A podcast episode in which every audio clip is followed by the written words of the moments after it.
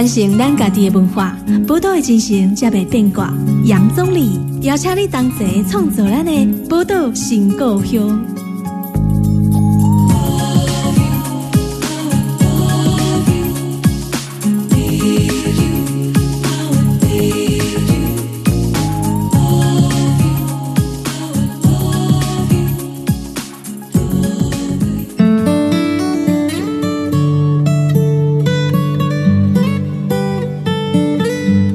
欢迎收听波多联播网 FM 九九点一大千电台波多新故乡，大家好，我是钟理。今仔日吼，咱们来讨论这个性别的议题。我也给订购位，咱冇公贵者性别议题，啊，邀请到世新大学性别所陈一健老师嘛，来讲的通奸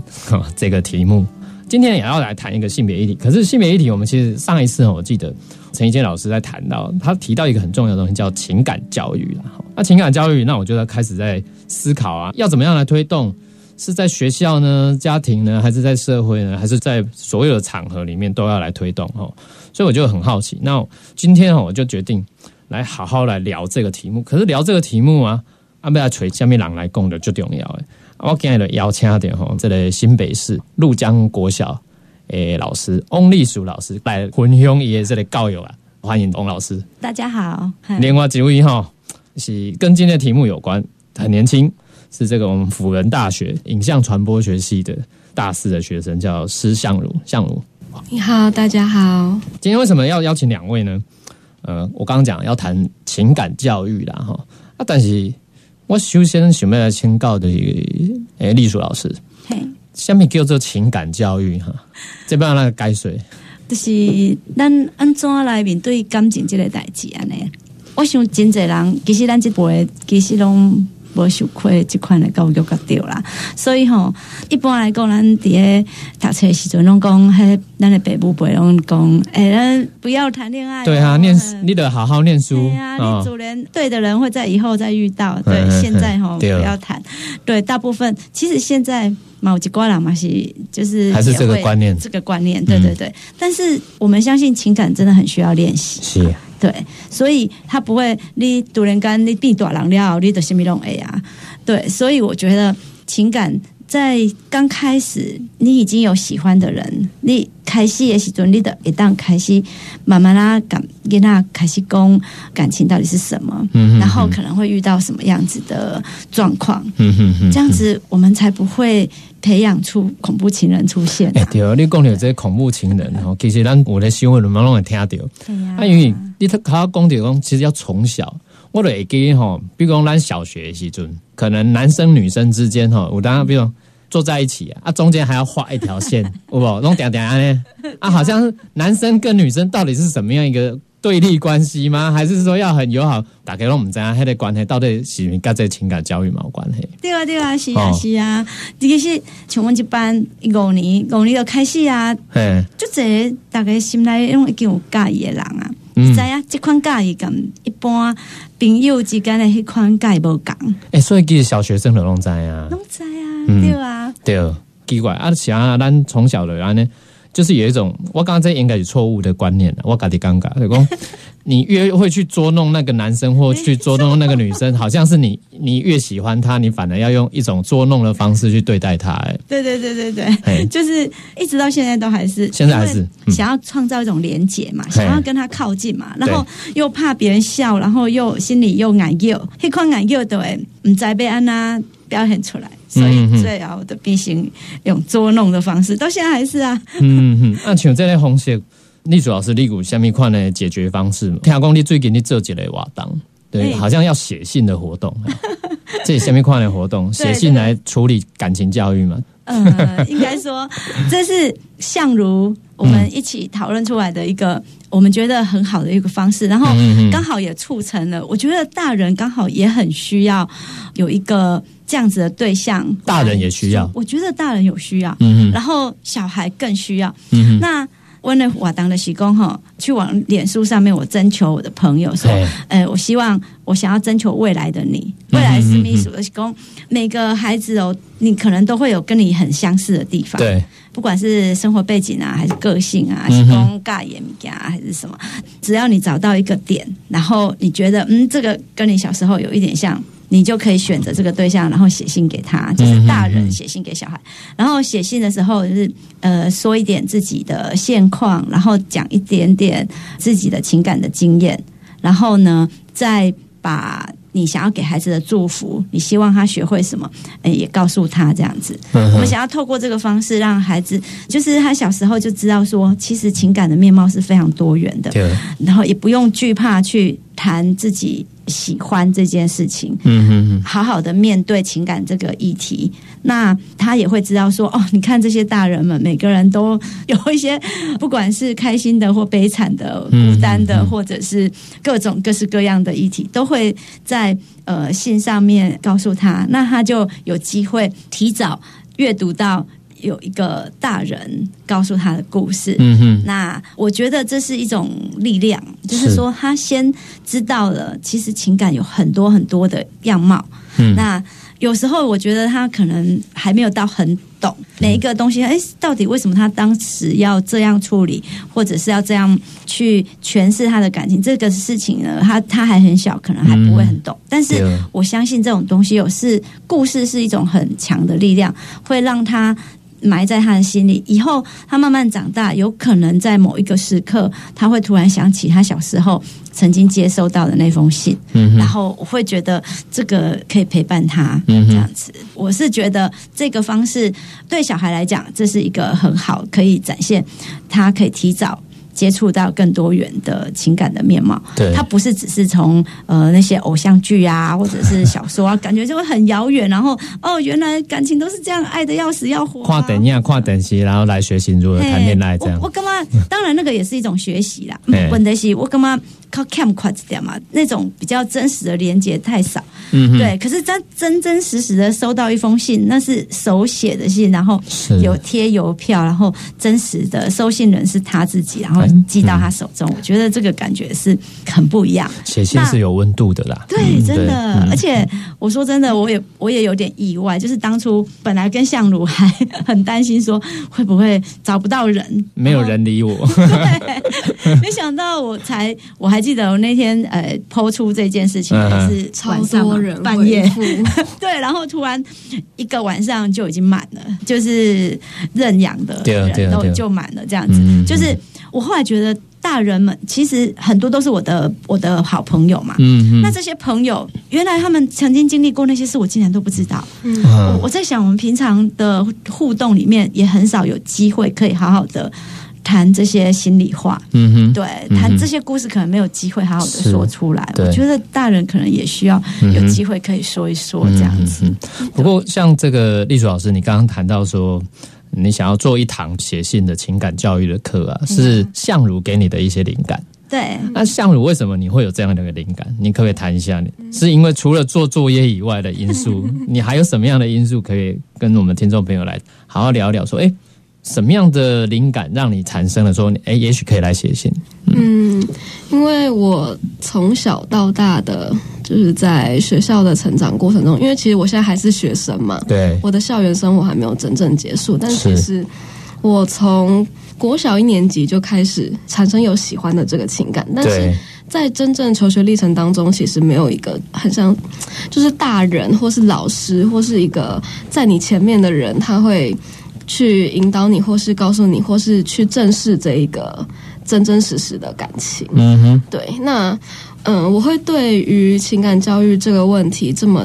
看重，是因为我觉得在我生命中，如果我能够在成长过程中会碰到隶属老师这样子的老师，嗯。在我这么小的时候就跟我说正视我的情感的这个问题的话，那我觉得我现在可能会不一样。嗯哼，对，所以我就找了隶属老师跟我一起合作，然后因为我自己本身其实也是一个很喜欢写信，然后透过文字来安慰自己的人。嗯，对，那我现在就是借在一个不是小孩也不是大人的一个年纪嘛，就是我也不算真的是未来的自己，也不算是真的过去的自己。嗯哼，对我也在，我觉得我透过这个作品，其实我也为我自己的人生找到了很很多不同的样貌。嗯哼，对，嗯哼，您这个作品是已经完成了，还是在继续？嗯、目前是一个完成，已经算完成的嗯哼。状态。嗯哼，那你刚刚提到说你觉得如果有这个老师啊，小学啊，还是求学时代，就可以遇到像隶属老师这样的一个老师，那你为什么会跟隶属老师产生这样的缘分？来跟我们聊一 聊一聊好了。对，缘分很巧，是 嗯，我是福大的嘛，然后有一天。我那时候就在做壁纸，然后我就想说，我到底要做什么主题？嗯然后我就想说，那因为其实我一直长期都有在关注性别的议题，然后我就发现我们福大有一个叫做性别研究社的社团，我不是社员，但是我看到他们办一个活动，然后邀请丽书老师来谈那个公投过后的性别平等教育的现况。嗯对，然后我对于这主题其实非常非常有兴趣，因为在。二零一八年年底的那一场公投，嗯，结果是要把同志教育在正规的性别平等教育当中除名，但是其实实质上它是用很多多元的性倾向、多元的性别认同等等，然后多元性别气质的尊重去补那个同志教育。对，但其实为何要让同志教育在？正规的性别平等教育当中除名是我一个很大的问号，然后我就去听了丽淑老师的那堂课，然后后来反正我就跟他一起搭了捷运，还聊了一段这样子，我就觉得丽淑老师是一个。我觉得我很希望我小时候就认识的老师啊，所以你后来就是也有这样的想法，就把这个想法告诉隶属。对，那这样子，我想要再来请教隶属，就是说，因为我知道说你在校园里面过去也，比如说人权教育你也很关心，那性别方面的教育也很做了很多。那其实，在这个教育的现场，尤其在小学生里面就是说在小学生里面推动情感教育。这个像你这次实际的透过是写信的方式，那在之前你还有没有类似有其他的什么样一个教学方法想要来推动呢？你说情感教育对啊，类似过去你还没有其他的方式，或者说你觉得你你还想要尝试什么样各式不同的方式？我自己本身是那个新北市的性别平等教育辅导团的成员，是那那说真的。呃，我们前年呢 公投说的那个施行细则第十三条，不是有谈到说，必须在那个四小时每每一个学期的四小时里面，必须涵盖呃同志教育、情感教育跟性教育。我会觉得这三个教育是彼此互相扣连的，而且都是在性别平等教育里面一个非常非常重要的主轴。是。所以，我们我们每一年都会发展这样的教案。那关于情感教育的教案，其实我们已经累积了蛮多。像之前我们会谈一些情感上的迷失，嗯，比如说要怎么面对拒绝，或者是我要如何的面对别人的告白，是要直接拒绝呢，还是要用委婉的？比较砍息的方式，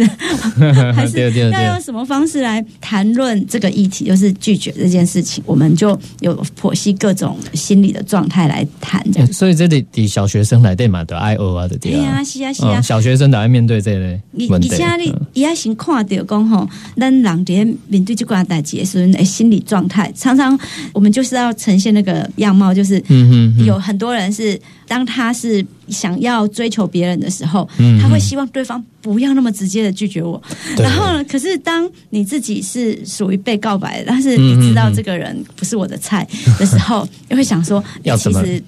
要明白一点什么，就是这这种牵扯、这种纠葛，其实大家会心里面就会知道，知道之后你就会知道你要用一种什么样好的方式让对方知道。尽可能的不伤害对方，但是又很清楚、很明白，这这个是真的需要练习的。然后，我觉得我很期待孩子是学会的是一种很温柔的面对所有感情的议题，不管是接受，或者是拒绝，或者是离开。每一个部分，我们都希望是他能够带着呃善良啊，然后很温柔的心去面对这样子。那你知道情感议题的就这嘛？嗯嗯嗯。不管是告白啊，或者是分手，连相处的时候都还是有很多，或者是同时爱上了两个人怎么办？这种就是这个复杂啦，很复杂，是真的。那我们通常一次不会处理到很多问题，但是我们就慢慢来，就是一件一件事情来解决，慢慢的让他。们看见，哎，这个议题上我们可以看到什么？各式各样的样貌。一个很重要的点是，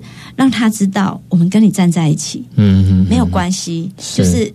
任何事情你以后遇到都不会觉得自己是孤单的。嗯嗯，这这个是站在这种态度去。好好的展现大人的诚意。嗯嗯，对，不是只是在说教说哦，这个应该怎么做或怎么做，而是好好的陪伴孩子，告诉他，哎，每一件事情其实也不一定说一定是怎样就是对或不对。嗯嗯嗯，对，我们就好好的面对这件生命的课题，这样。好，我们先休息一下哈，待会再继续回来访问两位。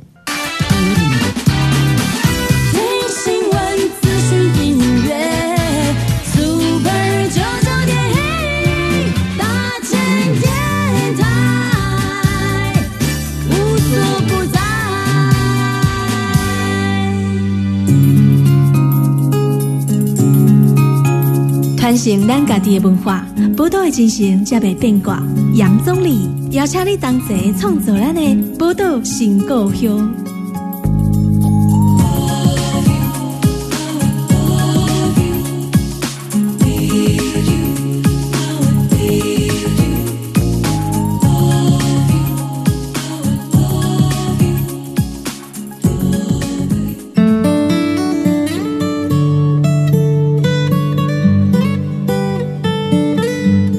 欢迎登来波多联播网 FM 九九点一大千电台波多情况乡，大家好，我是钟理。今日波多情况乡要来讨论情感教育哈。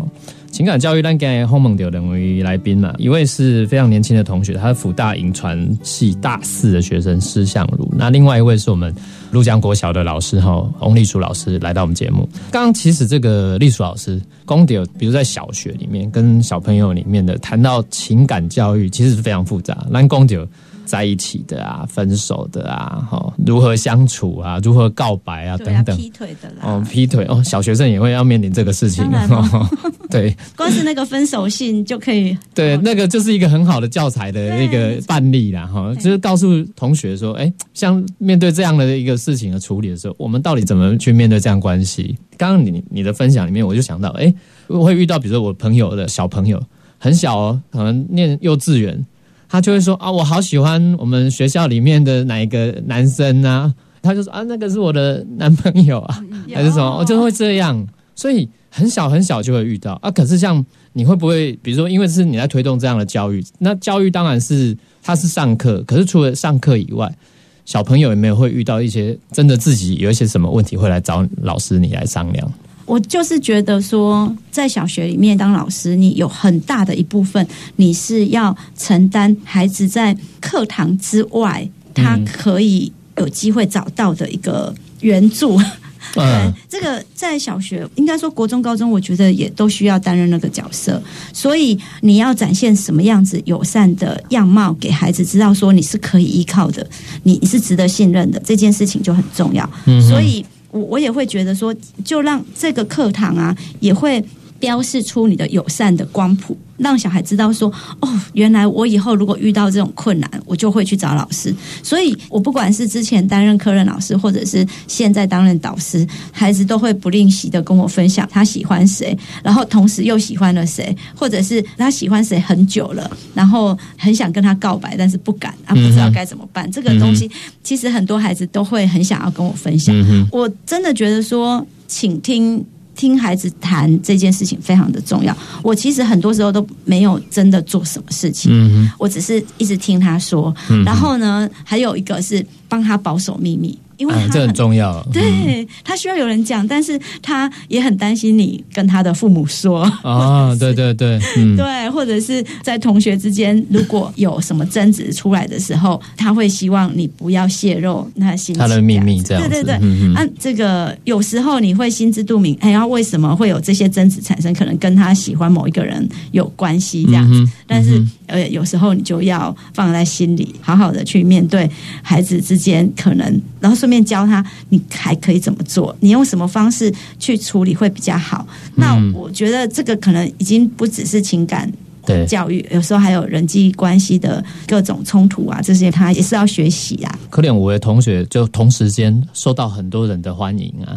有哎呀，啊一块嘛就来处理的呢。对啊，然后本来是姐妹套，就是那个闺蜜，然后同时爱上一个人啊，这种事情就小学 发生在小学，黑马就来处理啊。对对对，从小就要面对啦。嗯嗯嗯嗯，对。哎，那相如，你可不可以跟我们分享一下？比如说，因为你会想到说要做这样的一个写信啊、情感教育的东西，你可以跟我们谈一谈。比如说，你以前在学生时代的时候，像如果要遇到这些事情，我们不管是喜欢一个人，或当我们不再喜欢一个人的时候，当你还没有更多这样的一个性别意识之前，你会用什么样的方式来处理自己的情绪？其实我觉得我自己在处理情绪上面蛮糟的，所以才会因此让我有产生拍这部片这个契机。嗯。哼。那我其实，在国中跟高中的时候都有喜欢过呃两个分别不同的女生，哼，嗯哼，然后这两个人一开始都是我很喜欢对方，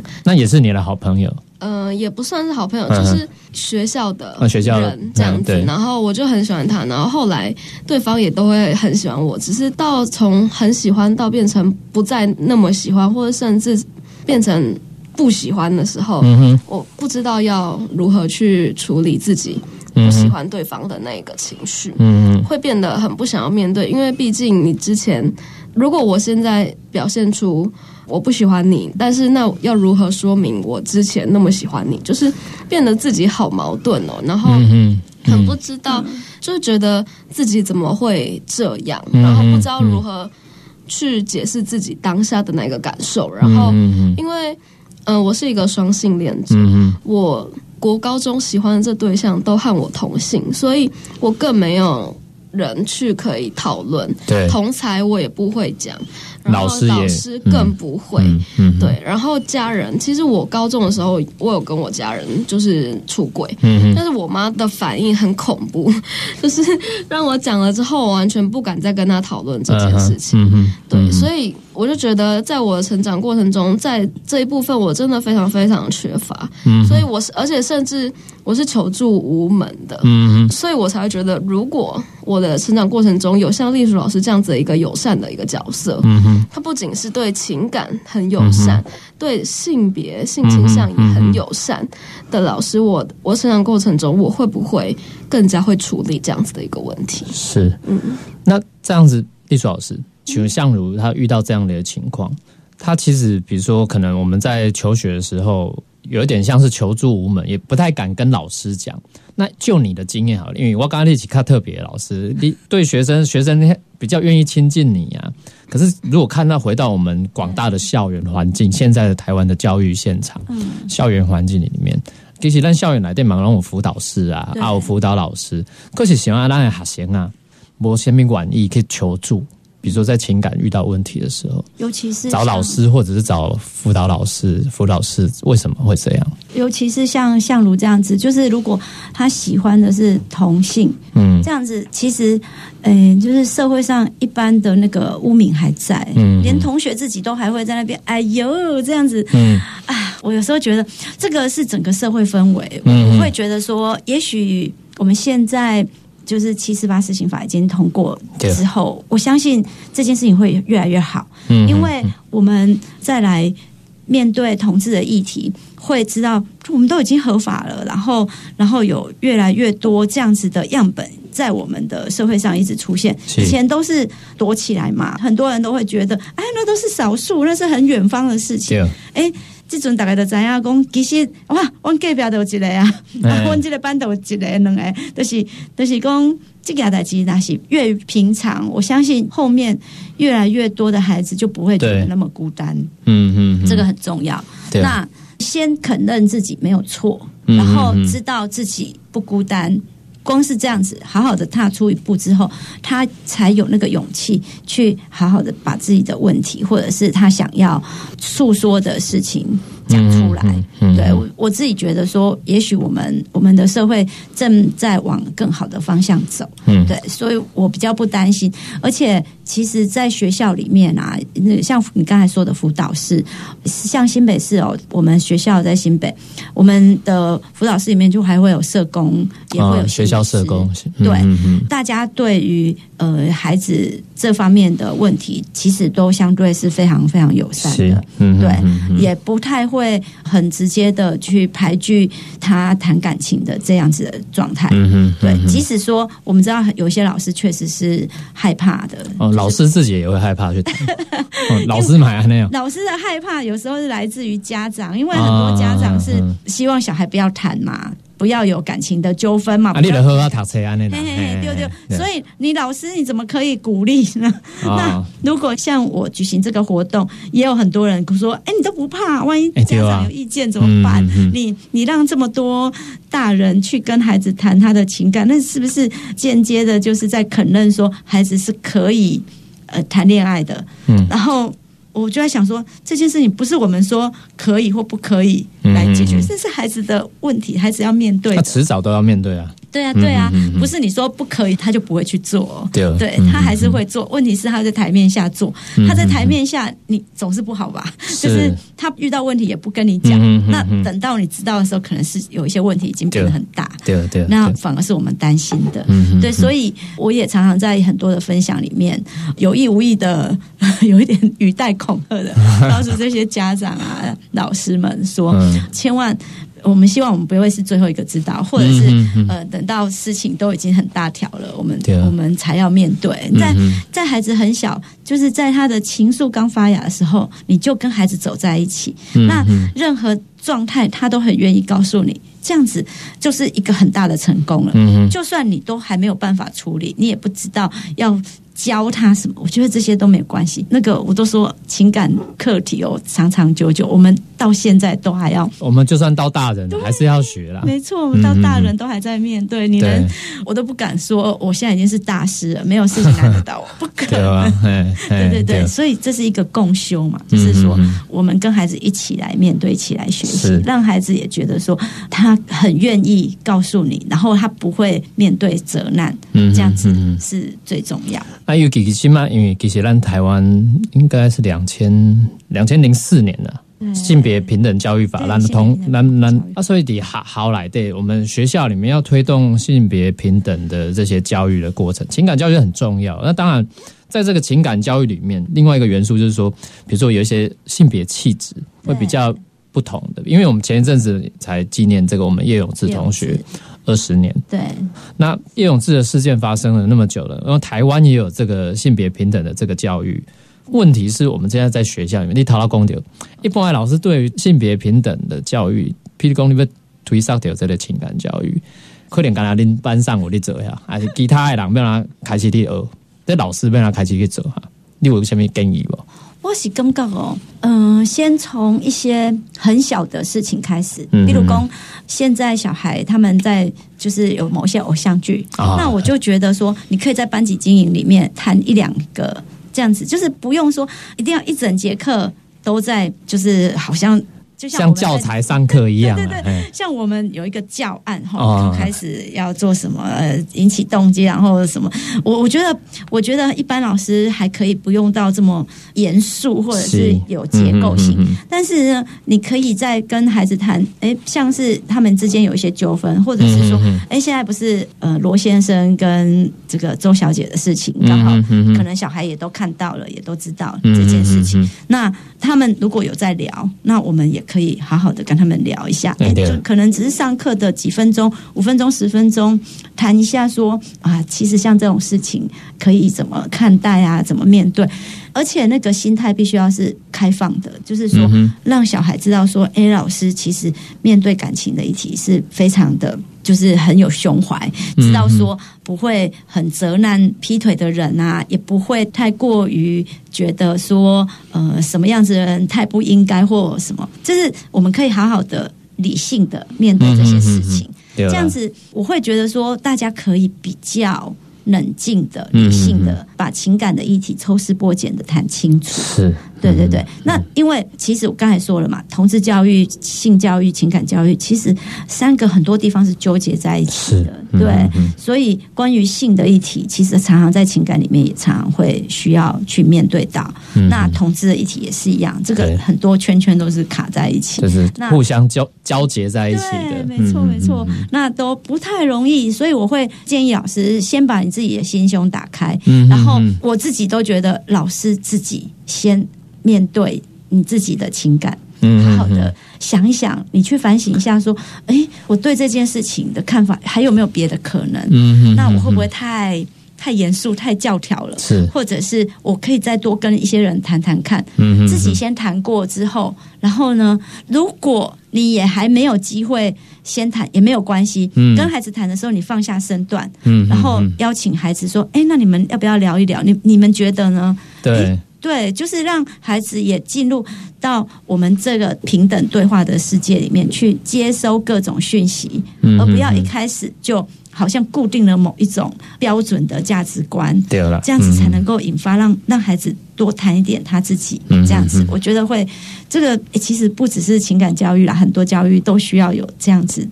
的姿姿态。是我们教育现场的这个老师们，就是更这个所谓 open minding 了哦，就是这种方式来看待，不管是情感教育、性教育、同志教育的人，都是这个方式是啊，。是啊。我们先现在休息一下哈，那待会继续回来我们现场。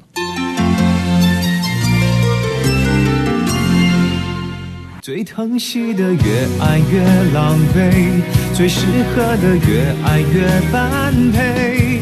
新闻资讯、音乐，Super 九九点一大千电台，无所不在。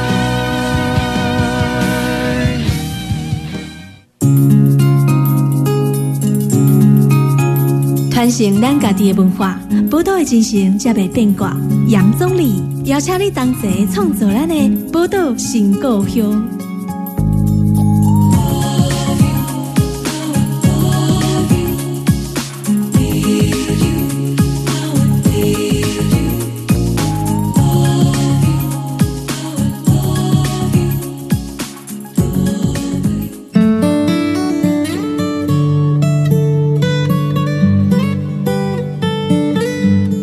欢迎大家来波多联播网 FM 九九点一大千电台波多情况乡，我是钟理。今日咱波多情况乡为大家专访的是咱新北市陆江国小的老师翁立楚老师，那另外一位是我们辅仁大学哈影传系的大四的同学哈，叫施相如。刚其实立楚老师谈到很多，是说哎。一建议的，比如讲，得好好的老师啊，咱应该用什么款的态度来面对的？讲，哎、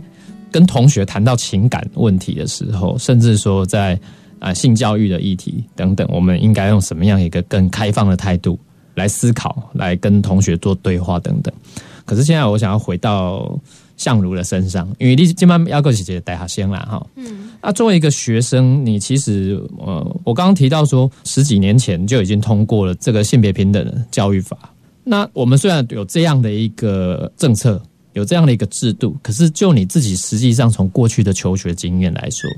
你觉得这个校园里面，呃比如说这个性别友善的状况怎么样？嗯，好，其实老实说，我从国小、国中、高中嗯在课堂上面，其实接受到的就是性别平等教育，其实是非常稀少。那我就从国小开始讲。国小的时候，我很印象深刻，是我们差不多是五六年级的时候，会到一个可能像视听角色的地方，然后护士阿姨就会发卫生棉给女生。我忘记男生那时候在不在场，反正那时候是我唯一在国小阶段碰触到跟与性有关的事情，就是，教你如何处理自己的生理的那个状况卫生棉。所以那个是学校健康中心的护士护士阿姨。护士阿姨来上课就对了。对，或是卫生组长之类的对。嗯，跟班导师啊、辅导老师没有什么关系。嗯哼，对，然后到国中的时候呢，我们我是在健康教育的课本里面，因为我们老班导师是健康教育的老师，嗯然后在课本里面呢就有讲到那个男性跟女性的生理构早，所以还他还是在生理性别上面去谈谈那个，就像是生物那样子。但是照上课就对了啦，对，就是按按表操课，对对，按表操课。对，然后这个过了之后就没有，可能会有那种就是身教组之类的，嗯，可能会讲那个什么。堕胎就是防治啦，就是嗯危险、恐怖情人之类的防治，就是 防治问题这样子，嗯会会用这样子的内容去上。然后高中呢，就是在公民课本上面会就会谈到那个可能性，就会看到光谱了。嗯，性别的光谱多元性，嗯，对，然后是在公民课上面去上。但是如果你说真的是有一门课，它就叫做情感教育，或是或是老师真的很用心的在准备一个教案，其实在我身上是没有发生过的。嗯哼，可是像这种，我们在谈到，比如说以情感教育来讲好了，我想请教两位哈，比如说丽楚老师，你谈的都是针对，比如说学生，我们怎么传递这样的一个想法给学生？那我们怎么传递情感教育给老师、给学校，还有一个给家长？两位有什么样的看法？呃，因为我也常常要接一些演讲，是跟家长们说的。那我常常用我自己一些情感的经历来作为例子，嗯就是说，因为我觉得谈我自己比较就没有些什么伦理上的顾忌，自我表述一下，这对，嗯而且我可以比较细腻的告诉他们说，一个学生，其实我一开始的时候都会唤醒他们年轻时候你是怎么想的。很多大人长大之后就忘记了自己小时候是怎么样子，是。真的，我对于这一点都觉得很疑惑，为什么大家忘得这么快？嗯那通常我前面会有那样子的仪式，就是希望借有一段音乐啊，或者是一个 MV，然后请他们好好的回想你第一次的初恋是什么样子，然后你开始有喜欢的人，你是什么样在面对？我觉得光是前面大家好好的想一想自己。你就可以同理到，哎，其实我的孩子现在就差不多也在面对这样的事情。嗯哼那那你是不是可以同理他的心境？嗯哼，这是第一个。第二个是我们最担心的事情是什么？这件事情我会跟大家提出来。我通常都会以我高中曾经失恋的时候，我没有人可以倾诉，然后我觉得我每天都好像走在那个悬崖边，好像我如果没有把持住。我自己没有把我自己盯住，那个力量没有撑住的话，我觉得我随时就会跳下去的感觉。嗯，就是那个那个失恋的痛苦实在是太巨大了，而且没有人陪伴我，没有人可以了解，也没有人可以说，然后就我一个人在面对这些事情，然后这个过程里面是怎么样痛苦，我都会说，各位爸爸妈妈，我相信大家都非常的爱你的小孩，嗯那老师们也是一样，你绝对不会希望你的孩子在面对这个痛苦的时候，他是很孤单的，然后很危险的在走这条路。嗯，所以我通常都会耳提面命的告诉他们。你的态度，你前面累积了什么样的资源，让孩子相信你？嗯哼，那这件事情非常非常的重要，就是你的姿态。嗯我常常在想说，我常常就比这个比喻这个例子，就是一个孩子他已经站在悬崖边，你会从哪里去保护他？嗯去防止他往下跳，或者是防止他不小心。那嗯我就说，你最好的姿态是你要从前面去抱住他，是而不是从后面去推他一把。为什么？对对对因为我我常常听到很多那个家长在责备自己孩子说：“哈，我就知啊，你看我跟你早就跟你讲过，这个查甫人吼就不好诶，那嗯就是嗯嗯。我的早就跟你讲过啊，我应该安怎样嗯嗯就是会用一些责备，或者是用这种。我们知道的这种方式，在面对孩子的这种挫折、情感上的挫折，嗯啊，我会觉得说，其实他需要的不是你这时候跟他说教啊，嗯这时候真的不重要，你你应该是要好好的疼惜的，也许给他一个拥抱，对，给哦他一个拥抱，然后说我懂，真的懂，就是这种伤痛，就我们都懂，是，这样就够了。我觉得这这这种力量很呃很大，嗯那不需要讲太多道理。其实，在那个过程里面，我就说，当我在跟家长们分享的时候，我觉得他们很容易 catch 到我想要说的。我反而比较担心的是老师，你知道吗？因为家长们对于自己的孩子那个爱，我觉得是非常足够，所以所以他很能够体会这种心境，所以他们就会知道说老师想要说的是什么，反而是当我在说这些事情的时候，老师们比较紧张，因为他们会觉得说，那这样子我我要做到什么程度才对呢？老师是还怕被申诉，是不是？对然后也很怕违反什么性平法，因为因为我们要什么，比如说二十四小时要通报啊，嗯然后到底什么程度我必须要我听到了什么事情我必须要这些这不些东西想要自找麻烦。对，就是抓住了老师，就是把老师绑住了，所以他忘记了站在他前面是一个需要帮忙的孩子一。个很真实的一个人啊，对，真实的一个生命在那里，你是而不是那些法条、嗯那些什么东西。嗯嗯嗯对对，所以有时候反而老师的顾忌会比较多。嗯是，嗯，我反而觉得那些法则对老师的那个钳制比较多，是对这个是我比较担心的。不过我真的觉得我们越来越多的父母其实已经更友善的在看待自己孩子所面对到的问题。是，嗯对，那相如呢？在我做这个作品之前，我有做过田野调查。我在那个台北的两个地方，大稻城跟大安森林公园找了，就是我在路上随机问了，就是我找家长，然后有带小孩的那种，然后街坊就对了。街坊，然后同时有录影这样子，然后我、嗯我就是也是以一个学生的身份去问这样子，我就问说，嗯、就是是否支持在学校实施性别平等教育？然后你对于里面的内容你了解如何？这样子。嗯那我总结一下来讲，就是其实家长对于性别平等教育这几个字的内涵，其实是非常非常的不了解。然后问他说：“那你知道？”因为家长以前没有接受过性别平对等对对，嗯然后我就问说，就是那你大概猜想得到什么内容吗？然后他们就会就就是性别平等这四个字去想它的猜想它的意义是。嗯，对，再来就是问到说，你支不支持在学校有那个呃同志教育？哎，然后其实我采采访大约有四十几个家长，然后其中只有两三个家长是告诉我说他觉得不应该，然后、哦所以大部分是对大部分是觉得支支持，而且很多的家长是觉得就是应该要教，而且也有家长说他自己本身不是专业，他想要让这个教育是给专业的老师来教，然后反而会比他自己教的还要好，这样哎，。欸，那、啊奇怪，那公投的那倒干呢？对，啊我就觉得，我觉得很奇怪。但其实我在猜想原因，有可能是因为区域也是有关系，或是城乡差距的问题吗，都会区我不敢这样说，嗯就是。而且还有就是会出去可能做休闲活动的家长，啊可能也有差，啊，所以社会经济地位不太一样，对有嗯可能。